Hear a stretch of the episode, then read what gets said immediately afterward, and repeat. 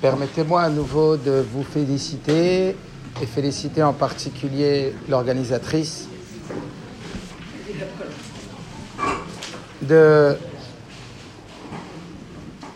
ces shiurim qui sont organisés et qui, je le suis sûr, sont organisés euh, pour euh, non seulement augmenter le niveau d'harmonie et de paix au foyer, mais pas que. Pas que. Parce que quand on va mieux, on diffuse le mieux. Et donc l'idée dans une des lettres que le rabbi diffuse à propos de l'Eishtadlut, de l'effort dans Shlombait, le rabbi dit que un des objectifs de travailler pour rétablir ou pour augmenter, parce que c'est pas que rétablir quand ça va pas, c'est augmenter l'harmonie au sein du foyer, le bien-être au sein du foyer, permet de pouvoir donner toute son attention aux autres, et en particulier aux enfants. Les enfants ont besoin de toute notre affection.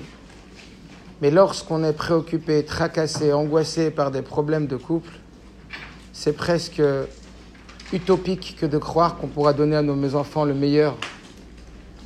Alors bien sûr que quand on travaille sur la paix dans le couple, eh bien on favorise grandement le bien-être de nos enfants, l'épanouissement de nos enfants et même de nos petits-enfants.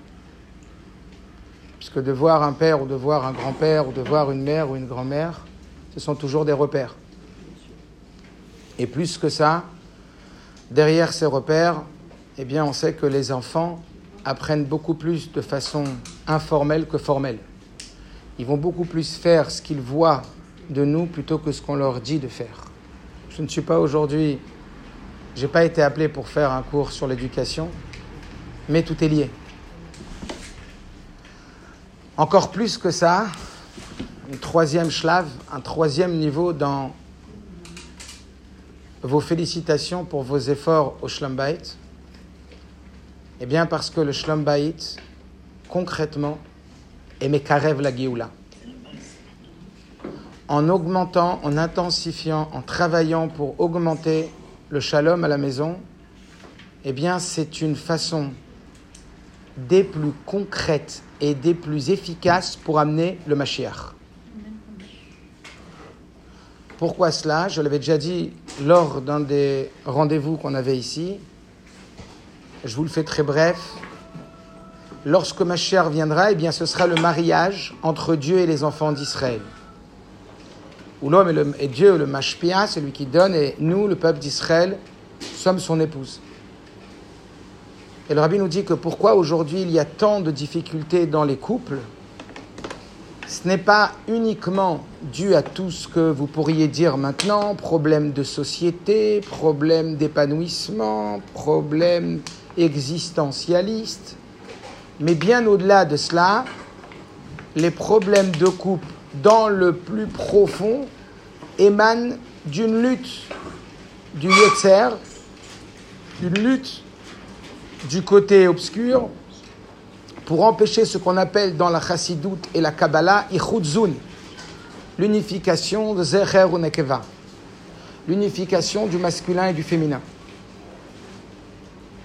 Et donc, puisqu'on arrive bientôt au mariage avec Hachem, à la révélation du mariage, comme on dit que le Matan Torah, c'était les fiançailles, les kiddushim.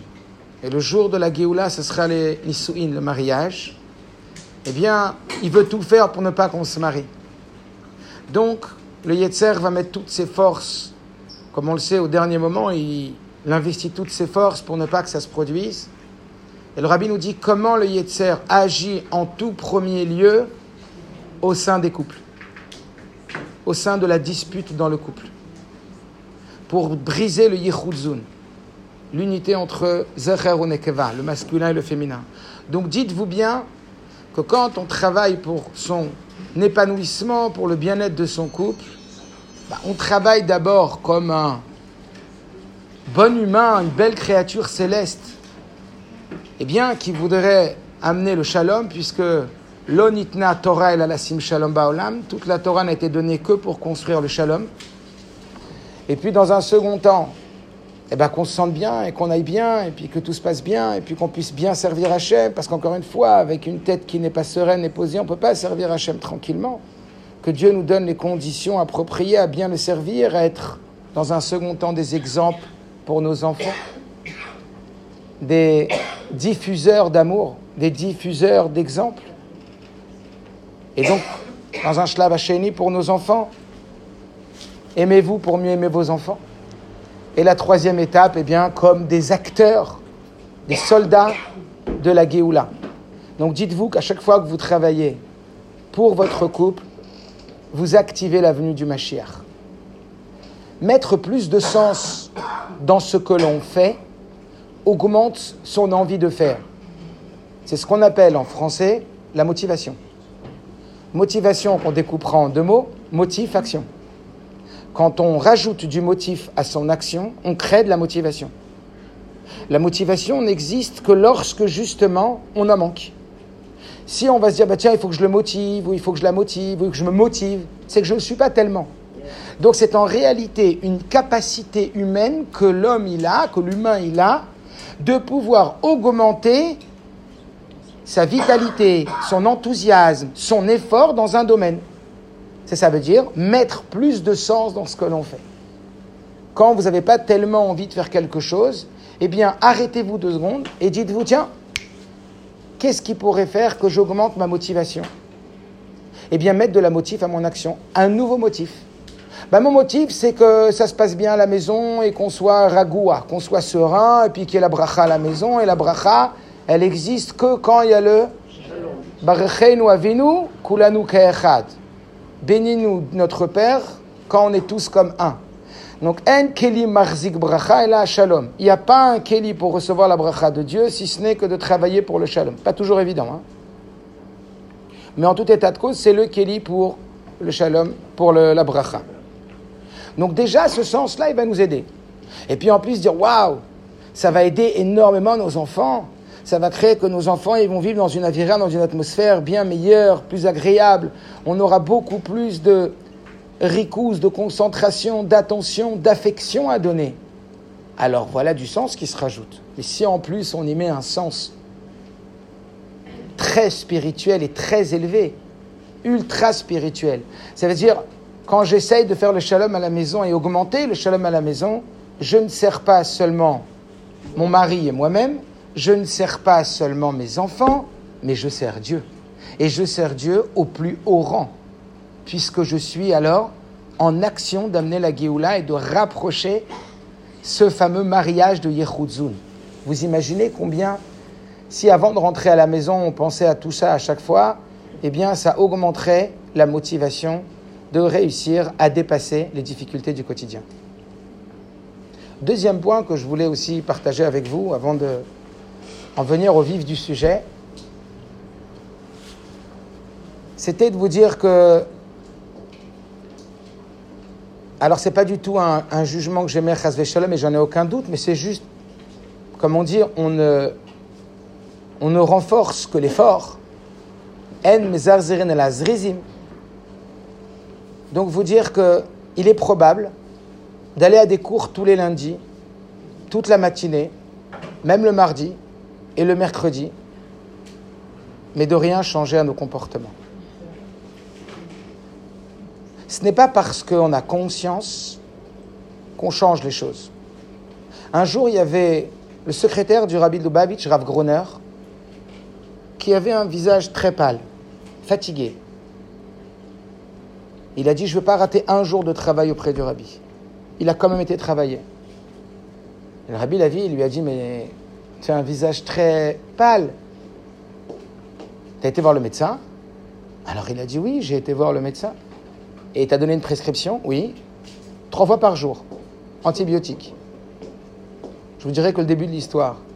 Le rabbi lui dit alors, ce n'est pas en regardant ces médicaments sur ta bibliothèque et en t'y prosternant trois fois par jour que tu vas guérir.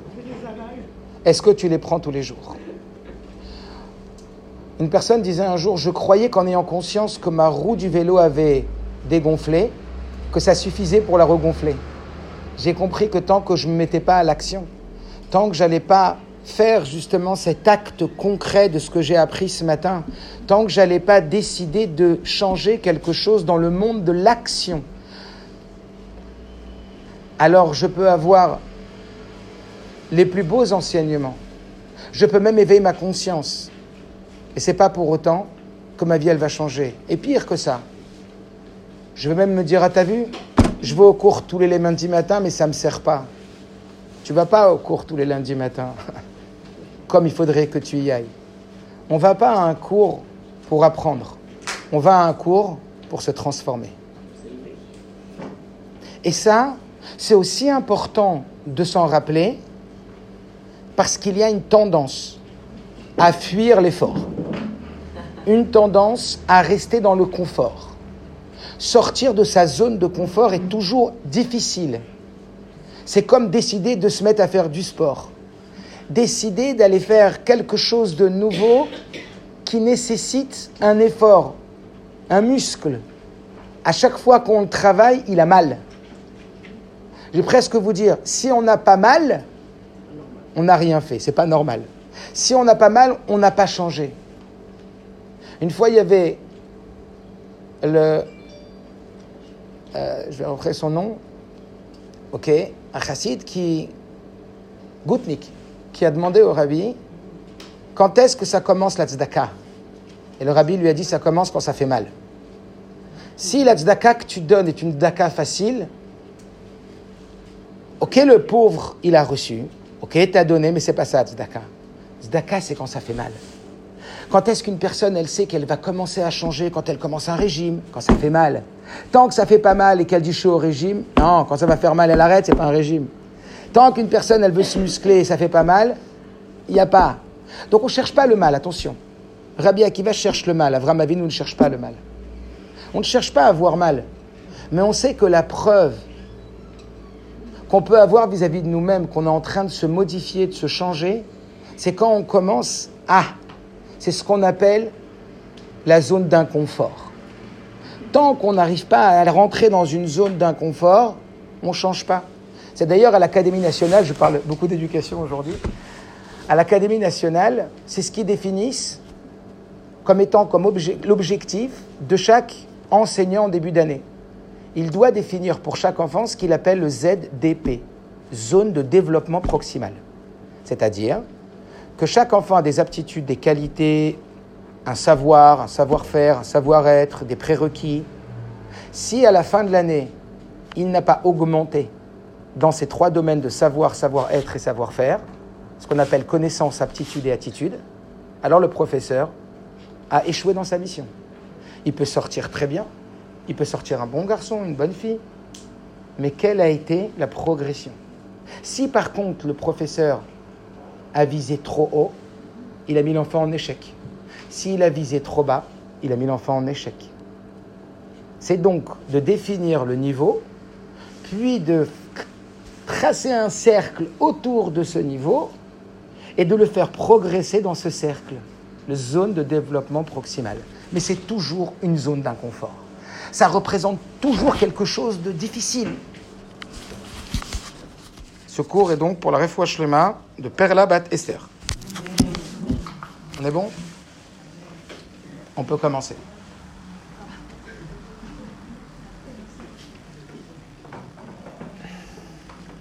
Un jour, il y avait un,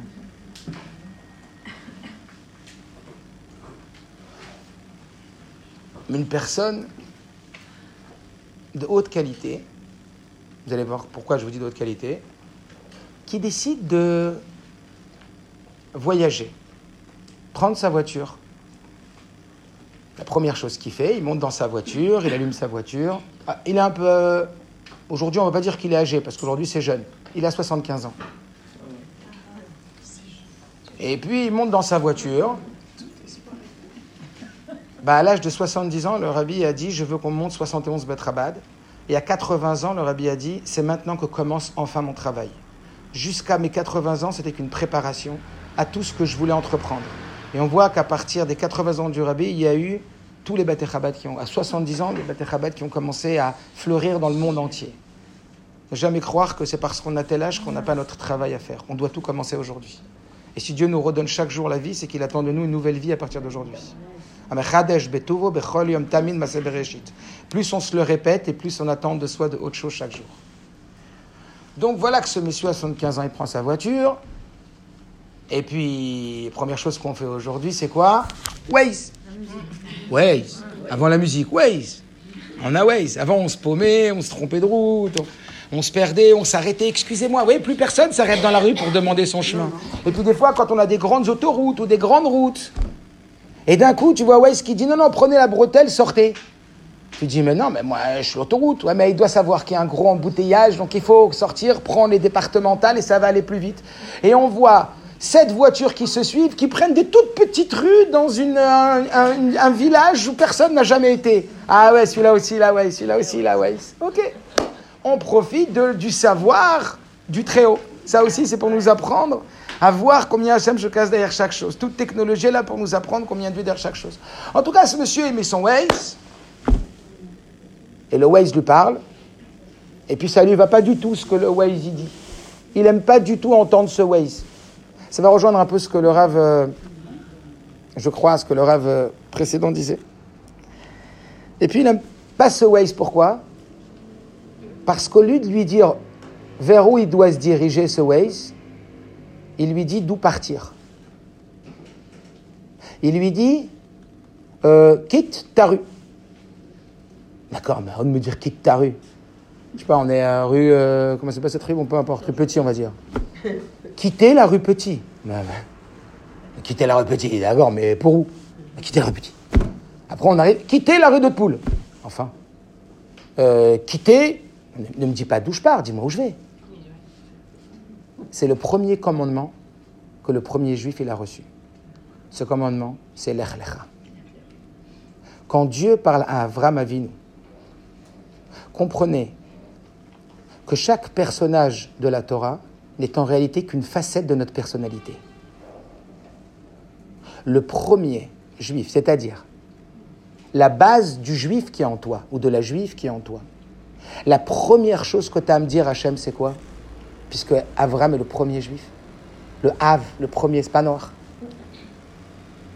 Le premier message que Dieu il a à te communiquer, c'est l'Echlecha. Un Waze qui te dit pas où je t'amène. Vous savez tous, quand Dieu parle à Avram, il lui dit Lech lecha mi'artzecha, mi-moldatecha, mi-betavicha, el haaretz asher. Je te dis pas où je t'emmène. Surprise. Je te dis d'où tu pars, mais pas où tu vas. Ah, On a déjà vu un Waze comme ça. Alors ce monsieur de 75 ans, il dit à son Waze Veux-tu te taire? Veux-tu me dire où je vais? Je te dirai pas où tu vas. Alors c'est quoi le, le but du Waze là? C'est quoi le message de Dieu? De quoi ça parle? C'est quoi le... Je ne vais pas dire le premier ordre, mais le premier conseil. Parce que derrière chaque ordre, il y a un conseil. Chaque ordre, c'est un don de force pour réussir à progresser et à grandir. Si tu veux grandir, ne commence pas à te demander qu'est-ce que tu veux devenir, mais qu'est-ce que tu veux quitter. Lech lecha, me'artzecha, mimoldatecha, ou D'abord, sache que tout ce que tu es, c'est très bien. Mais pour aujourd'hui, ça ne suffit pas. Ce que Dieu il attend de toi, c'est que tu quittes ce que tu es. Un chassid du prénom de Reb Nahum disait tous les soirs avant de dormir Si demain je me lève pour être comme j'ai été aujourd'hui, à quoi bon me lever demain? Dites-vous ça tous les matins. Dites-vous ça tous les matins. Qu'est-ce que je pourrais faire aujourd'hui pour grandir? Qu'est-ce que je pourrais faire aujourd'hui pour l'echlecha Alors il va préciser Hachem. Hein. Il va lui dire l'echlecha mi artecha, mi moldatecha ou mi betavicha. À quoi ça correspond? Chassidut, elle nous dit l'echlecha mi artecha, moldatecha betavicha. Ta terre, la maison de ta naissance et la maison de ton papa. Artecha, c'est ta nature. Ta teva. Une nature. On va expliquer exactement. Après, je vais vous dire comment ça rentre dans le couple. Sors de ta nature. Tu as une nature très généreuse? Tu as une nature très angoissée? Tu as une nature anxieuse? Tu as une nature, euh, on va voir, extravertie? Tu parles fort. Tu veux toujours qu'on t'entende. T'arrêtes pas de parler. Ou alors, on t'entend jamais. Très introverti. Tu dis jamais ce que tu penses. Tu es enfoui à l'intérieur de toi. Ta nature? C'est ma nature. Sors. Mais de ta nature. Après, c'est quoi? Terra. Qui a conditionné ce que tu es aujourd'hui? Petit 1, ta nature. Petit 2, tes fréquentations. Tes copines de classe. Tes amis. Ton voisinage. Certains disent, et je pense à juste titre, tu veux changer Change tes fréquentations. Les cinq personnes que tu côtoies le plus vont transformer ta vie. Il y a un impact énorme de notre entourage. Il suffit qu'on soit entouré de personnes qui du matin au soir critiquent les autres et jugent les autres pour ne pas faire long feu pour le devenir nous-mêmes. Il suffit qu'on soit entouré de personnes qui travaillent sur leur midote, qui travaillent sur leur façon de parler, pour en être impactés. Personnellement, je l'ai énormément vécu quand j'ai fait de chouva, et un peu plus, ça veut dire quand j'ai commencé à bien avancer, quand je suis rentré à la à l'âge de 18 ans, j'étais impressionné par le fait d'avoir autant d'aspiration et d'envie d'étudier la Torah et de travailler mes midotes. Alors que dans la rue, c'est pas ce qui est valorisé le plus. La rue, ce qui est valorisé le plus, c'est la voiture, la montre, c'est ton compte en banque, c'est comment tu es habillé, c'est comment les gens vont te regarder, c'est le regard de l'autre. Mon image de moi-même dépend de ce que les gens vont penser de moi. Mais quand tu es à l'échevet, on est tous habillés pareil. Et on est tous dans une autre perspective. Travailler de l'intérieur pour quelque chose de vrai. Et puis je me rendais compte que quand j'étais à l'Eshiva, j'avais un engouement pour la Torah, l'étude et les bonnes midotes. Et quand j'étais dehors, ben, il y avait un engouement aussi pour les détentes, sorties, qu'est-ce qu'on fait, où on va, quelle voiture on prend. Rien de méchant, vous allez me dire. Mais ça change tout. Dis-moi qui tu fréquentes. Zéro. Zéro. Combien la Torah, elle en parle? À tel point combien la fréquentation de Korach a subi? Chevet de Réhouven, etc. On pas tout détailler maintenant, mais il n'y a même pas besoin de preuves. On se demande même si nos enfants sont plus impactés par leurs copains ou par leurs parents. Il n'y a pas de question. Il n'y a pas de question. Alors voilà qu'on te dit, sors de ta fréquentation. J'ai même été surpris un jour de voir dans un mamar du rabbi qui disait, si tu veux devenir intelligent, fréquente des gens intelligents. Tu pourrais dire, bah non, tu as ton QI, ton QI, c'est-à-dire ton, ton niveau intellectuel, euh, bah non. Non, non. Si tu veux devenir intelligent, fréquente des gens intelligents. Tu veux devenir riche, fréquente des gens riches. Tu veux devenir tamit racham, fréquente des tamit rachamim. Parce que ça va impacter. Alors Dieu te dit à Abraham, en vérité, Dieu dit à ton Abraham qui est en toi, celui, au fait, n'oublie pas, hein, qui a 75 ans.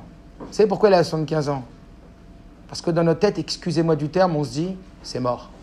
Ça fait tellement longtemps qu'on est comme ça. ah, tu crois qu'à mon âge, ça fait 40 ans, ça fait 30 ans, ça fait 28 ans, ça fait 48 ans que je fonctionne de la même façon. Tu crois que je vais sortir de moi à mon âge? Il l'a fait à 75 ans. Et c'est le premier message qu'on adresse à un juif. Waouh Waouh Ça vaut le coup qu'on s'arrête dessus. Et puis on te dit alors, après Moldatecha, Bet C'est quoi? L'éducation que tu as reçue à la maison. Ça ne veut pas dire qu'elle n'est pas bonne. Ça veut dire que souvent l'éducation qu'on a reçue à la maison nous limite énormément.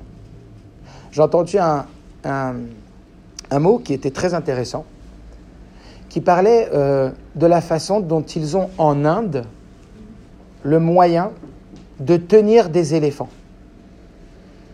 Combien pèse un éléphant? Faudrait vérifier. Mais ça pèse lourd. Comment tenir un éléphant? Sans cage, en fer, je sais pas quoi Pas évident. Eh bien, dites-vous qu'ils tiennent les éléphants avec une cordelette. Une cordelette, une petite corde. Mais l'éléphant n'en fait qu'un pas. Seulement, qu'est-ce qu'ils ont fait? Ils ont attaché l'éléphant étant bébé. Et donc l'éléphant, dans sa tête, a intégré dans son programme mental que cette corde est incassable. Combien avons-nous de petites cordes incassables qui nous empêchent de progresser dû à notre enfance? Eh bien, c'est un grand éléphant, mais qui n'ose même pas. Parce que dans sa tête, il est évident qu'elle est incassable. Il suffirait qu'il fasse un petit pas, qu'il dépasse sa vision mentale, et il prouverait le contraire. Dieu dit donc à Abraham, Lech lecha mi bet. Sors de tes petites cordes. Sors de l'éducation que tu as reçue. Ça ne veut pas dire chas shalom, renier l'éducation de nos parents. Al titosh. Mais ne te laisse pas freiner, dépasser, limiter. Ça veut dire prends ce qu'il y a à prendre. Profite de ce qu'il y a à tirer profit mais ne joue pas la victime de ton passé. Oh, tu sais, si je te parlais de mes parents, mon passé me condamne. C'est parce qu'il ne sait pas que le passé serait écrit au travers de la lecture qu'on lui donne. Le passé restera passé. Le Baal dit la raison la plus puissante qui empêche un homme d'avancer, c'est sa relation avec son passé. Il se condamne à ne pouvoir être que ce qu'il a été. Et d'ailleurs, nous fonctionnons en fonction de tout ce qu'on a fait le plus souvent. Et donc, si on veut être quelqu'un de différent, il faut maintenant fonctionner de façon différente.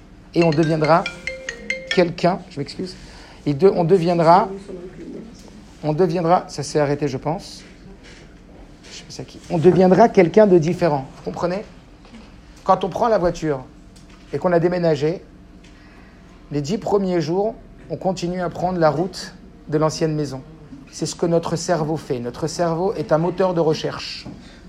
Notre cerveau est un moteur de recherche. Et comme le moteur de recherche, il fait ce qu'il a été habitué à faire le plus souvent. Donc si on veut changer, il faut changer ses habitudes. On va en parler. Je ne pense pas qu'on aura le temps, mais c'était dans le programme. Pourquoi vous parlez de tout ça? Je vais vous lire maintenant un petit texte. Soyez attentifs. Je n'ai pas l'habitude de lire quand je donne cours, mais je pense que le fait de retranscrire ce que je vous lirai perdrait de sa qualité. Donc retenez tout ce que je viens de dire. Évidemment, Dieu lui dit pour accomplir le Ratzon Hashem. Le Ratzon Hashem se trouve toujours de l'autre côté de toi. Avram Aivri. Tu dois être ce que tu es et savoir être le contraire de ce que tu es. Avram est un Ish Dieu va l'éprouver à dix reprises par la Gvura. Tu es prêt à rentrer dans le feu pour prouver que tu aimes Dieu? Tu prêt à prendre ton fils, à le ligoter à lui trancher la gorge pour prouver que tu aimes Dieu? Il va lui demander d'être le contraire de sa nature. Parce que ce n'est qu'en exprimant le contraire de sa nature qu'on atteint sa perfection. Et donc on atteint la relation avec Akadosh. Vous allez maintenant voir combien, en termes de couple, de façon très générale, cette idée est flagrante. On est bon? Je vais vous lire maintenant. Pardonnez-moi de vous lire, je n'ai pas l'habitude de le faire, mais j'ai décidé de le faire aujourd'hui, donc je le fais. Peut-être que je vous ai même déjà parlé une fois, mais je ne pense pas. Donc je sais que c'est un peu plus dur d'être attentif quand on lit, donc faites un petit effort supplémentaire. Toujours bien de prévenir avant. Je vous dirai après. La tortue et la tempête de grêle. La tortue et la tempête de grêle. Comment, je vais parler un peu plus fort, comme ça, ça va attirer votre attention.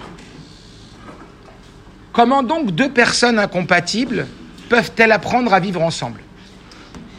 D'abord, il est important de reconnaître les différences de l'autre sans aucun jugement. De comprendre que vous allez avoir des attitudes opposées sur de nombreux sujets. Mais aucun des deux n'a tort.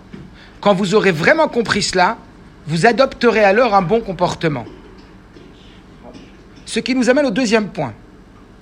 Quand vous êtes énervés tous les deux, il existe une bonne façon de garder le lien dans votre relation. Les gens se répartissent en deux catégories. Les minimiseurs et les maximiseurs. Quand les minimiseurs sont inquiets, ils intériorisent leurs réactions. Ils retiennent leur énergie. Nous les appellerons des tortues. Parce que leur mouvement de retrait ressemble à celui de la tortue qui rentre dans sa carapace.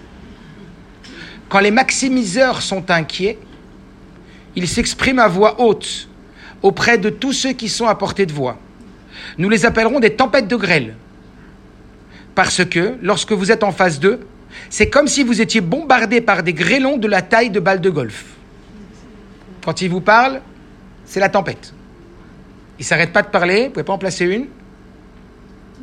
Et c'est non-stop, avec une intensité et un ton euh, bien fort. Les tortues ont besoin de distance. Elles veulent être libres. Elles aiment les moments de solitude, perdues dans leurs pensées. C'est leur façon de recharger les batteries. Elles traitent leurs émotions tranquillement à l'intérieur d'elles-mêmes, avec une profonde réflexion, avant de pouvoir ressortir la tête. Elles font même souvent preuve de sang-froid. On a l'impression qu'elles ont beaucoup de sang-froid. Vu de l'extérieur, les tortues semblent s'en fichent de tout, ne pas faire grand-chose, ne pas être là, pas impliqué, pas intéressé. Même quand tu es là, t'es pas là. Tu sers à. La très belle expression. Qui tue Mais comme dit l'adage, lentement mais sûrement, elles vont gagner la course. Tout ce dont elles ont besoin, c'est qu'on leur fasse confiance et qu'on leur laisse prendre du temps sans les interrompre. C'est alors les tortues qui peuvent déplacer les montagnes.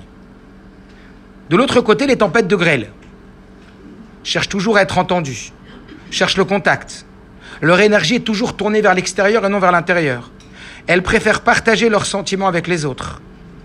Elles sont merveilleuses pour prendre soin de la dynamique familiale. Elles veulent tout faire et prendre tous les rôles. Au fait, plutôt que d'analyser soigneusement les choses, les tempêtes réagissent instantanément. Il faut faire vite. Elles ont en plus intuitivement des idées géniales et des idées flash. S'amuser avec son partenaire est pour la tempête de grêle une façon importante de recharger les batteries. On fait rien, on sort pas, on va pas là, on s'amuse pas ensemble, il n'y a pas de distraction. Et en plus, pas besoin de se préoccuper de la manière dont les choses vont se réaliser. Elles font des listes et sont ravies de barrer les choses sur leur liste. Très efficace. Si on les laisse en mode pilotage automatique, pas pilotage manuel, ça veut dire si on se laisse aller à sa nature. Si on les laisse en pilotage automatique, la tortue et la tempête de grêle vont devenir folles et se rendre folles. Mais ce qui est étonnant, c'est que les tortues et les tempêtes de grêle se mettent presque toujours en couple. Je n'ai jamais rencontré un couple parmi tous les couples où il n'y avait pas une tortue et une tempête de grêle. J'en ai rencontré pas mal. Parfois, c'est plus, parfois, c'est moins visible, parfois, c'est très très visible. Parfois, c'est un peu moins visible, il faut aller regarder un peu plus. Mais je n'ai jamais vu deux tempêtes de grêle ou deux tortues ensemble. Ou presque. Mais ce qui est étonnant, c'est que les tortues et les tempêtes de grêle se mettent en couple et elles le cherchent. Une tempête de grêle ne sera pas intéressée par une autre tempête de grêle. Une tortue ne sera pas intéressée par une tortue. Bizarre, non? Quelquefois, on voit très clairement qui est la tortue et qui est la tempête de grêle. D'autres fois, ce n'est pas si évident, jusqu'à ce qu'un problème surgisse. Et voilà. Comme des aimants puissants, ces énergies opposées s'attirent l'un l'autre passionnément et désespérément. C'est vrai pour tous les couples. Quand je dois faire face à une situation stressante, moi qui suis une tortue, pas moi, c'est lui, j'ai besoin d'un temps de solitude pour examiner la question. C'est alors que mes idées me viennent. Mais face au problème, mon épouse, elle, se tourne vers l'extérieur, en parlant de ses sentiments, en voulant s'exprimer, en voulant régler tout de suite le problème. Et si je ne lui donne pas l'attention qu'elle demande, elle l'interprète comme du désintérêt. Elle regarde la situation d'un point de vue, puis d'un autre, et encore d'un autre. Elle les examine avec moi avant d'en retenir un. Aujourd'hui, nous parvenons à concilier les deux styles.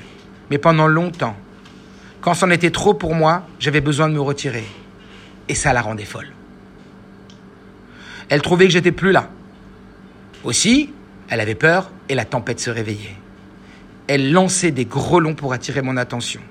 Évidemment, cela ne m'aidait non seulement pas du tout, mais m'éloignait. Alors mon épouse commença à se rendre compte que plus elle m'invectivait, ça veut dire elle me jetait ses grelons, plus je me retirais. Pour elle, c'était difficile de me voir rentrer dans ma carapace. Un jour, elle a eu une bonne idée. Elle décida de faire de la tapisserie. Elle décidait qu'à chaque fois que je me retirais, elle se lancerait dans une tapisserie. Cela lui donnerait quelque chose d'autre sur quoi porter son attention au lieu de la porter sur moi. Laisse-lui le temps. Retire-toi et occupe-toi autrement. Défocalise ton attention. Ce qui me permettrait de recevoir le temps ou d'avoir le temps dont j'avais besoin. Maintenant qu'elle a appris à canaliser son énergie de cette façon, elle trouve à sa disposition un partenaire en toute possession de ses moyens, plein de ressources pour résoudre ses problèmes. Il est même très reconnaissant. J'apprécie vraiment qu'elle ait appris à respecter mes besoins d'espace, en attendant que je sois en état de reprendre le dialogue avec le meilleur de moi-même. Cela fonctionne exactement de la façon suivante. Plus la tortue rentre dans sa carapace, plus la tempête de grêle va souffler fort. Plus la tempête de grêle va souffler fort, plus la tortue rentre dans sa carapace. Bonne nouvelle, il est possible de changer. Lech lecha. Ah, Comprendre que nous avons la possibilité de ne pas être victime de cette dynamique tortue tempête a été un tournant énorme. Nous avions à contrôler le souffle de la tempête et le retrait de la tortue. J'ai presque envie de dire Beth et Beth et Gvura. Le chesed, c'est l'expansion, le don. La Gvura, c'est le timtsum, la restriction, la retenue. Vous voyez comment c'est similaire?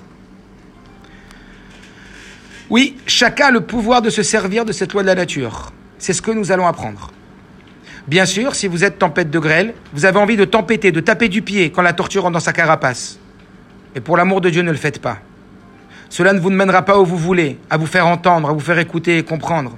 Bien au contraire. La tortue se fera fort de se retirer parce qu'elle se sent étouffée.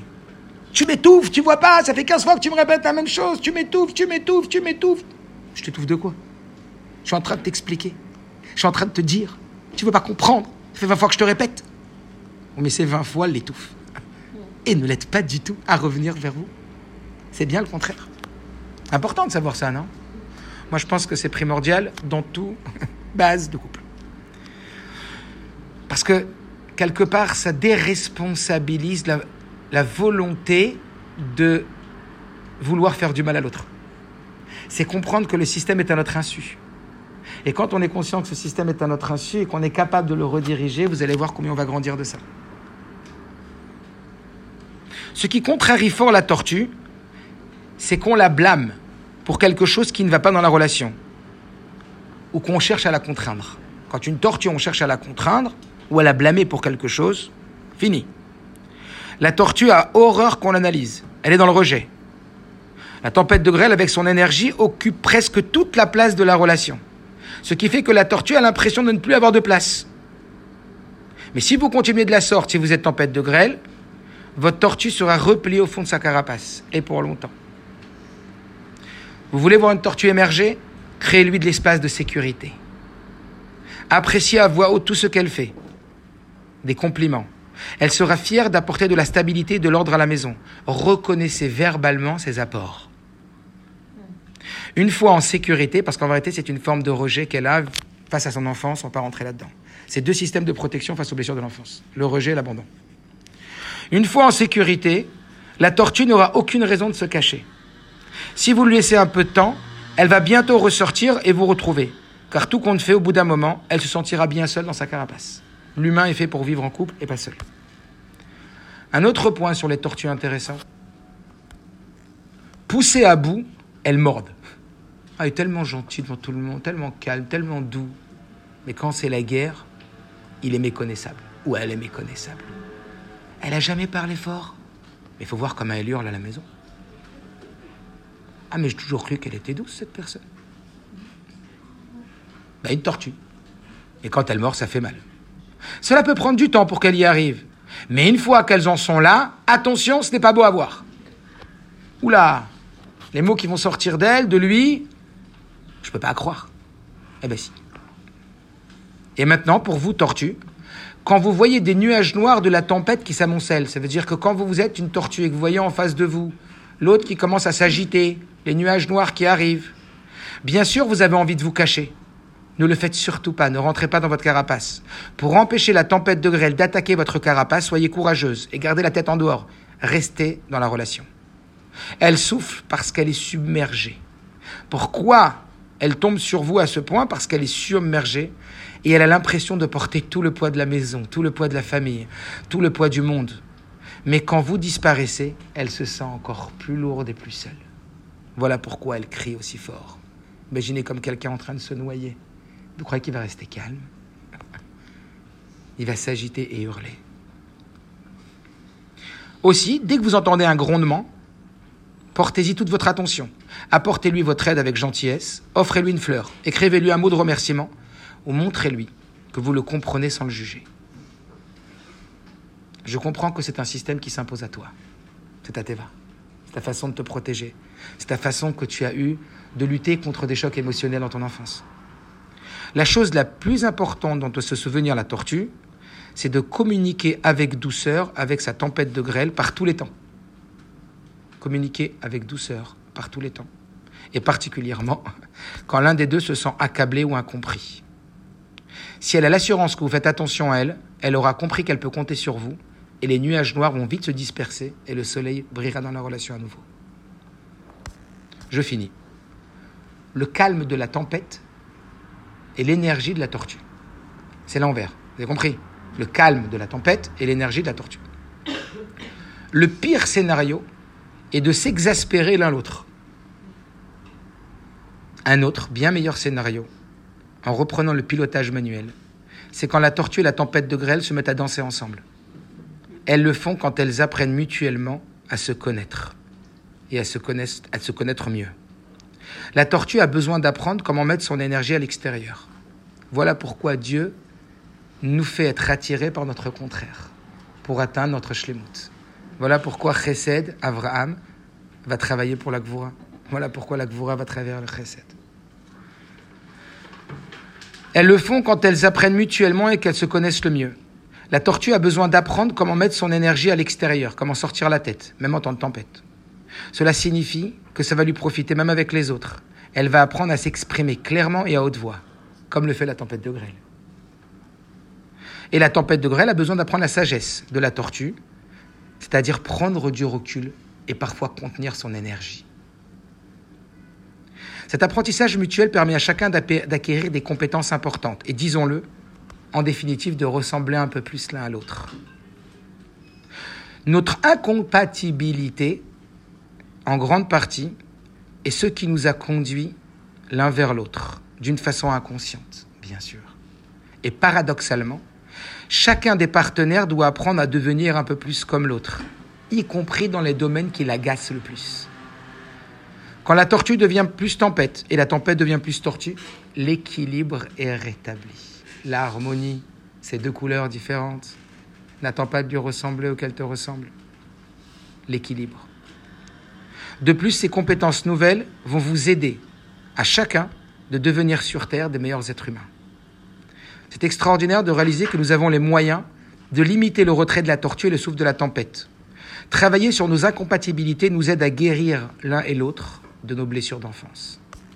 Voilà pourquoi, tout à l'heure j'ai entendu on ne se marie pas pour éduquer. C'est vrai que le rabbi, dans une lettre, parlait à une jeune fille qui voulait se marier avec un garçon qui n'était pas Shomer Torah Mitzvot. Et le rabbi dit avant le mariage, on ne se marie pas pour éduquer. Ça veut dire consciemment, on ne doit pas chercher quelqu'un pour l'éduquer. Mais de toute façon, inconsciemment, on cherche quelqu'un pour s'auto-éduquer. Et toute notre vie, on va s'éduquer l'un l'autre. Parce que c'est l'un qui va complémentariser l'autre. On est là pour une shlemut. On est là pour une perfection, pour atteindre à deux. Ce que toi tu as, moi je l'ai pas. Et ce que toi, moi j'ai, toi tu as pas. À nous deux, on va atteindre notre équilibre personnel parfait et notre équilibre commun parfait. Est-ce que vous comprenez? Le but est de venir dans l'équilibre personnel et commun. Est-ce que vous comprenez? Donc bien sûr qu'on s'éduque l'un l'autre. Mais pas dans un domaine où les khatri, là, avant le mariage, on va dire, tiens, je me marie avec lui et il fera Shabbat après. Ou je me marie avec lui, il est très nerveux, mais il va se calmer après. Non.